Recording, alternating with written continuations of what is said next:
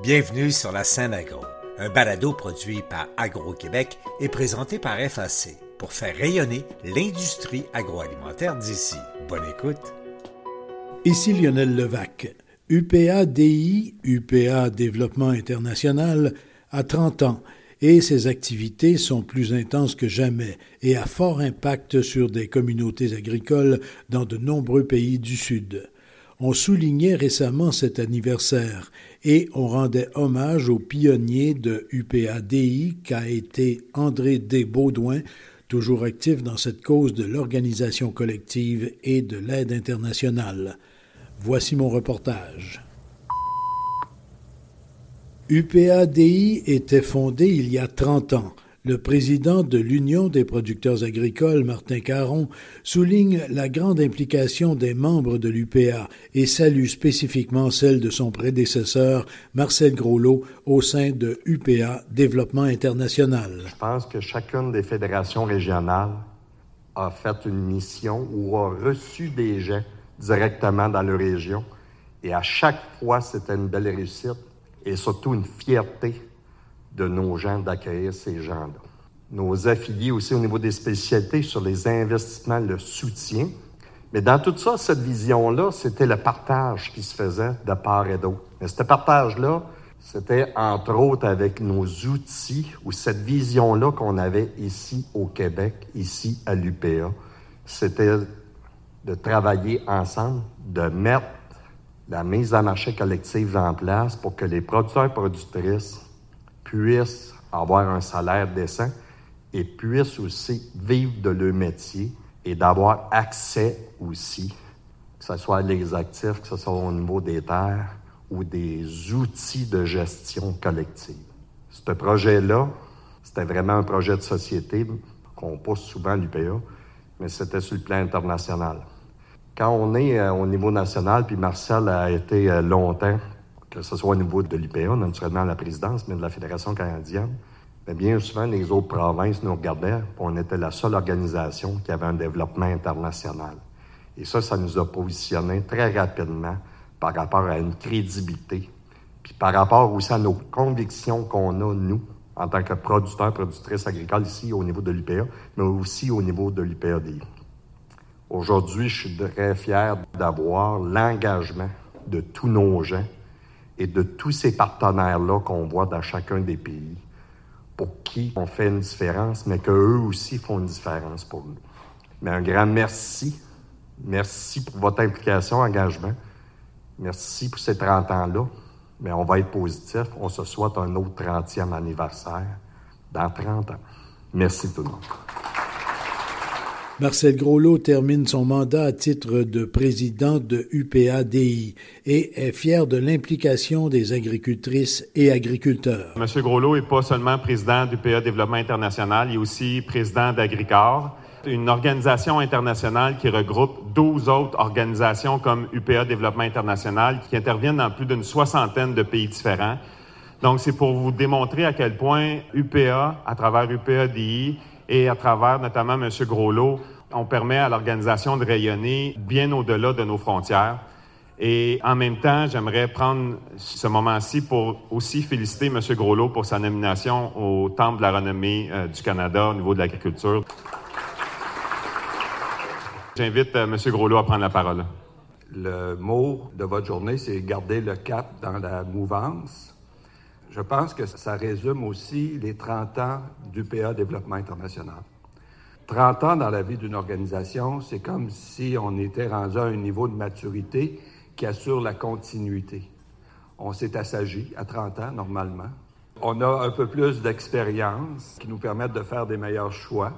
Encore jeune, plein d'énergie, mais mieux équipé pour relever de nouveaux projets, faire face aux nouveaux défis. Puis UPA Développement International, je pense que c'est un peu à cette étape-là qu'elle est rendue.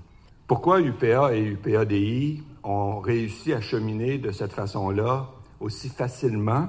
C'est parce qu'on a la même ADN. On n'a pas tenté de faire d'UPADI quelque chose de différent d'UPA.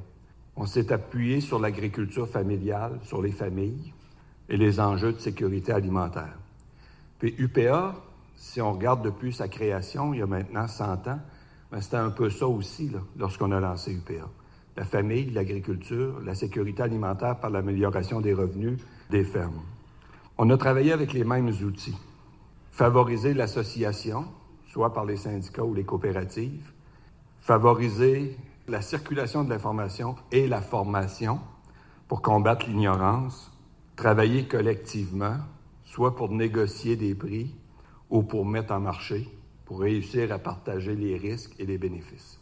Donc, c'est la même ADN, c'est les mêmes outils. C'est ce qui a fait le succès du PA Développement International. J'ai été 12 ans président, puis j'arrête cette année, c'est mon dernier mandat. Mais pour moi, UPA, DI, ça a été une école. Mon professeur, ça a été principalement André Baudouin. D'ailleurs, André et moi, on partageait les mêmes valeurs, vraiment. Et ça m'a transformé. Ça m'a transformé parce que, en tant qu'individu, on vient au monde avec un bagage génétique, mais on est la somme des expériences qu'on a vécues. Et chaque expérience qui s'ajoute à notre vécu nous transforme, nous change, nous amène à avoir une opinion différente quelquefois. J'avais déjà une ouverture sur le monde, j'étais intéressé par le monde, mais de côtoyer d'autres cultures, d'autres réalités, ça m'a fait comprendre à quel point on était privilégié chez nous d'avoir euh, les systèmes que nous avons, de vivre dans le pays où nous vivons, puis que c'était une responsabilité, pas un devoir, une responsabilité de partager et de tenter d'offrir à ceux qui ont eu moins de chance des opportunités. Puis c'est de cette façon-là, je pense, qu'UPADI a abordé sa mission non pas par une volonté de changer, mais une volonté de partager. Puis on a été très bien accueillis dans tous les pays où on est intervenu parce que notre objectif, c'était le partage et non pas de changer les choses, mais de partager et de laisser les gens décider par eux-mêmes de quelle façon ils voulaient changer. Ça a contribué à faire de moi, je pense, un meilleur individu. UPA Développement International aide, fait du bien, dans plusieurs pays du Sud. UPADI aura aussi amené ce que j'appellerais des bénéfices collatéraux politiques et économiques. De nouveau, Marcel Groslot. Les avantages pour UPA d'avoir créé UPADI au fil des ans, ils sont nombreux. Moi, j'ai participé à la première conférence ministérielle de l'OMC en 2002. En 2001, il y a eu la relance de la négociation de l'OMC. C'était le cycle de Doha. Il y avait eu des manifestations monstres à Seattle. Jamais les États-Unis n'avaient prévu une telle réaction face à la renégociation de l'OMC. Donc en 2002, c'était au Mexique. Et nous, grâce à UPADI, on avait déjà des contacts avec les pays moins développés. Oui, c'est ça, en développement moins développé. Et en 2001-2002, ces pays-là se sont dit, nous, on va avoir notre mot à dire à l'OMC dans la prochaine négociation. Et on a développé des contacts privilégiés grâce à UPADI. Et UPA était alimenté d'informations privilégiées que nos collègues des autres provinces n'avaient pas. Une petite anecdote, en 2005, André était là aussi, on était à Hong Kong, il y avait une autre conférence de l'OMC. Là, il y avait un enjeu particulier sur la modification des textes qui aurait été très négatif pour le Canada. Ça négociait serré, puis il y avait beaucoup de pression pendant cette ministérielle-là. Et euh, Laurent Lessard était et Laurent Lessard et l'autre c'était euh, Monsieur euh, Béchard, Béchard. Et grâce à nos contacts qu'on avait à travers l'UPADI, on avait les textes des négociateurs avant le gouvernement du Québec. Et là, Laurent Lessard disait, parce qu'il sacrait un peu, Laurent, il disait, vous êtes branchés en sacrement, vous autres. Parce que lui-même, par le gouvernement canadien, n'avait pas les textes avant nous. Alors, c'est pour vous dire quand on parle d'avantages que l'UPA avait, ça, c'est un avantage concret et direct. On a eu aussi euh, une influence dans ces pays-là. C'est pas juste l'avantage qu'on avait des communications qu'ils nous partageaient, mais c'est l'influence qu'on avait sur leurs négociateurs. Parce qu'à travers nos échanges entre organisations de producteurs, on avait aussi une influence sur leurs négociateurs. Donc, on a joué pendant la ronde de Doha de l'OMC, qui a été finalement une ronde ratée, un rôle exceptionnel grâce à UPA Développement International. Et ça nous a permis, pendant toute cette négociation-là, qui a duré plusieurs années, de maintenir les assises de la gestion de l'offre au Canada telles qu'elles sont. Moi, je suis convaincu de ça. Si on n'avait pas eu ces contacts-là, si on n'avait pas exercé cette influence-là, je suis à peu près certain qu'on n'aurait pas maintenu les assises de la gestion de l'offre telles qu'on les a encore aujourd'hui. Et ça, c'est grâce en partie à UPADI. Et aussi parce qu'on a eu des gouvernements minoritaires au Canada. c'est pas négligeable, ça non plus. Donc, je pense aussi que vous tous qui êtes des dirigeants de l'Union des producteurs agricoles, qui avez des contacts avec UPA Développement International, ben, un peu comme ça a été le cas pour moi, ça transcende un peu vers vous et ça vous fait réaliser certaines choses que nos collègues des autres provinces ne réalisent pas tout le temps. Ça nous permet de prendre des positions politiques plus nuancées, notamment sur le commerce. On n'a jamais été aussi catégorique sur les enjeux commerciaux que ne pouvaient l'être, par exemple, nos collègues de l'Ouest, qui, eux, souhaitaient une ouverture des marchés à tout craint, euh, sans limite, pour pouvoir exporter, exporter, exporter, sans se poser la question, mais qu'est-ce qui va rester pour les producteurs? Alors que nous, la question, c'était toujours, oui, mais il va rester quoi pour les producteurs?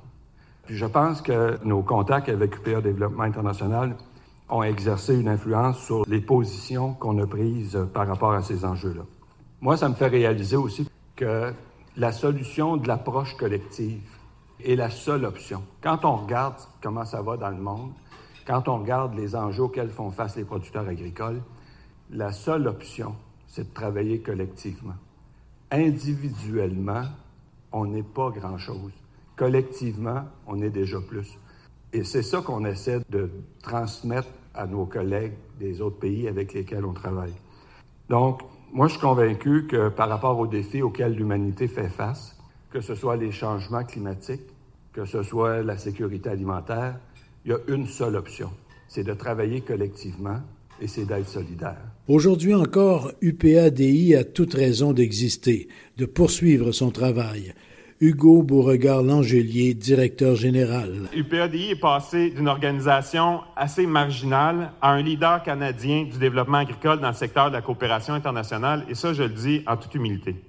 Avec aujourd'hui près d'une trentaine d'employés à Longueuil, une présence allant de l'Afrique au Moyen-Orient, en Asie, dans les Caraïbes et en Amérique latine, on peut dire que UPADI est en croissance et en plus, on peut compter à travers tous ces pays plus d'une soixantaine d'organisations professionnelles agricoles. UPADI, avec ses 30 ans, est clairement dans une bonne position pour continuer à faire rayonner l'expertise de l'UPA à l'international et on est également en mesure d'accroître tous les appuis qu'on offre à ces organisations agricoles des pays du Sud. Je dirais qu'au-delà du travail acharné de l'équipe et de la vigilance aussi des administrateurs, de la générosité, et je le dirai jamais assez, de la générosité des productrices et des producteurs qui contribuent tant financièrement, mais aussi avec leur temps. Parce que oui, il y a la question monétaire, question financière, mais il y a aussi beaucoup de productrices et des producteurs qui font des mandats avec UPADI, avant la COVID, on était presque à une centaine de mandats par année, des producteurs, productrices, mais aussi des agronomes qui travaillent avec les producteurs, des vétérinaires qui travaillent avec les producteurs d'un peu partout au Québec. Donc ça, il faut le mentionner parce que on est à peu près la seule organisation au Canada, une des rares dans le monde à faire ce genre de coopération. Donc, je disais, le statut qu'UPADI a acquis signifie qu'il y a des gens qui croient en ce que l'UPA a mis en place en 1993. Quand je parle de ces gens-là, évidemment, vous ne les connaissez pas nécessairement parce qu'il faut être dans l'organisation pour le savoir, mais Affaires mondiales Canada, le ministère des Relations internationales du Québec, la FAO, l'Union européenne, le Fonds international pour le développement de l'agriculture des Nations unies, puis des donateurs privés comme la Fondation Marcel et Jean Coutu, ce sont toutes des organisations qui font confiance à EPAD, qui continuent année après année à nous financer. Parfois aussi, et je l'entends, je comprends que certains producteurs, productrices se questionnent sur la nécessité pour une organisation comme l'UPA d'appuyer d'autres agriculteurs dans le monde, alors que vous êtes confrontés à d'énormes difficultés, à d'énormes pressions ici même au Québec. Mais en même temps, je vous dirais que si vous, vous n'appuyez pas ces producteurs, ces productrices qui n'ont pas nécessairement la même égalité des chances dans les pays où on intervient, qui va le faire? Vous êtes vraiment les gens en première ligne qui vivez en partie, même si l'avancement technologique n'est pas le même, même si les programmes ne sont pas les mêmes, vous êtes probablement les gens qui partagez le plus de choses avec ces gens-là avec lesquels on intervient. Il est à la retraite, mais il ne l'est pas vraiment. Le fondateur et directeur général du PADI pendant 27 ans, André Desbaudouin, à qui on a rendu hommage. André Desbaudouin, il était important pour nous de te faire cet honneur. Devant les tiens, au Québec, et dans un moment où nous signons les 30 ans du PA Développement international. Au nom de toute l'équipe, des partenaires, maintenant répartis sur quatre continents, un énorme merci. Touché par l'hommage qu'on lui rendait, André Desbaudouin avait un message. On ne fait pas suffisamment connaître ce que fait UPA Développement International. La fondation Marcel et Jean Coutu. C'est une des grosses fondations du Québec qui nous aide depuis euh, maintenant deux ans et qui a renouvelé son aide. Et euh, la directrice générale nous a dit, je vous découvre, puis votre ADN à l'UPA, donc ce que vous transmettez aux gens que vous appuyez à l'international est en train de faire école. Il y a de plus en plus d'organisations de coopération qui vont vers ce que vous faites depuis 30 ans. Elle dit, moi, je vous invite à mieux faire connaître ce que vous faites parce qu'elle dit, il y a des grandes fondations qui vont prendre votre formule et qui vont passer pour les initiateurs de ce type de coopération-là et que vous, vous allez passer pour ceux qui imitez, alors que c'est vous qui l'avez initié. Et je pense que c'est un message qui est fort, qu'on doit avoir en tête. Puis on le sait, les producteurs les productrices vivent chacun, chacune chez eux leur réalité. C'est pas toujours simple. Mais collectivement, comme organisation, je pense qu'on a encore cette capacité de porter le message et de permettre à d'autres organisations dans le monde de faire grandir l'agriculture localement dans leur milieu. On peut parler de ce qui se passe euh, au Sénégal, euh, dans l'Afrique de l'Ouest. On peut se donner les explications, mais il y a un fait qui demeure. À la base, les producteurs et les productrices vivent les mêmes réalités que nous, à divers degrés, et que dans ce sens-là, on peut les accompagner en disant, on vous promet pas que vous allez tout réussir, mais ce qu'on peut vous dire, c'est que le chemin qu'on a emprunté nous a permis d'être là où nous sommes aujourd'hui. Et ça, je pense qu'on a avantage à se le répéter. Il y a le 100 ans du PA qui commence dans quelques mois. Bien, il y a peu d'organisations au Québec. Prenez juste le Québec, prenez le monde syndical québécois, la société civile. Trouvez-moi une organisation qui a 100 ans, qui existe encore pour les mêmes raisons, avec les mêmes valeurs, et qui a porté ce message-là ailleurs dans le monde depuis 30 ans. Il n'y en a pas beaucoup. Puis on est presque gêné de se le dire, encore plus gêné ou plus timide de le dire au reste du monde. Puis moi, je pense que c'est ça qu'on doit porter comme euh, message. Encore une fois, je vous remercie sincèrement. ça me touche euh, profondément. Et euh, j'espère que je serai encore là dans 30 ans. Merci. Ici Lionel Levac. Dans quelques jours, André Desbaudouin sera intronisé au Temple de la renommée de l'agriculture du Québec. Par ailleurs, le 25 octobre prochain aura lieu à Longueuil le grand souper de la faim en soutien à UPADI. L'ambassadeur et porte-parole de l'événement est André Michaud, président d'Agro-Québec, et le thème de ce grand souper est Manger local fait grandir le monde. Au revoir. Vous avez aimé ce contenu? Suivez la scène agro pour rester à l'affût de l'actualité agroalimentaire. Merci et à bientôt.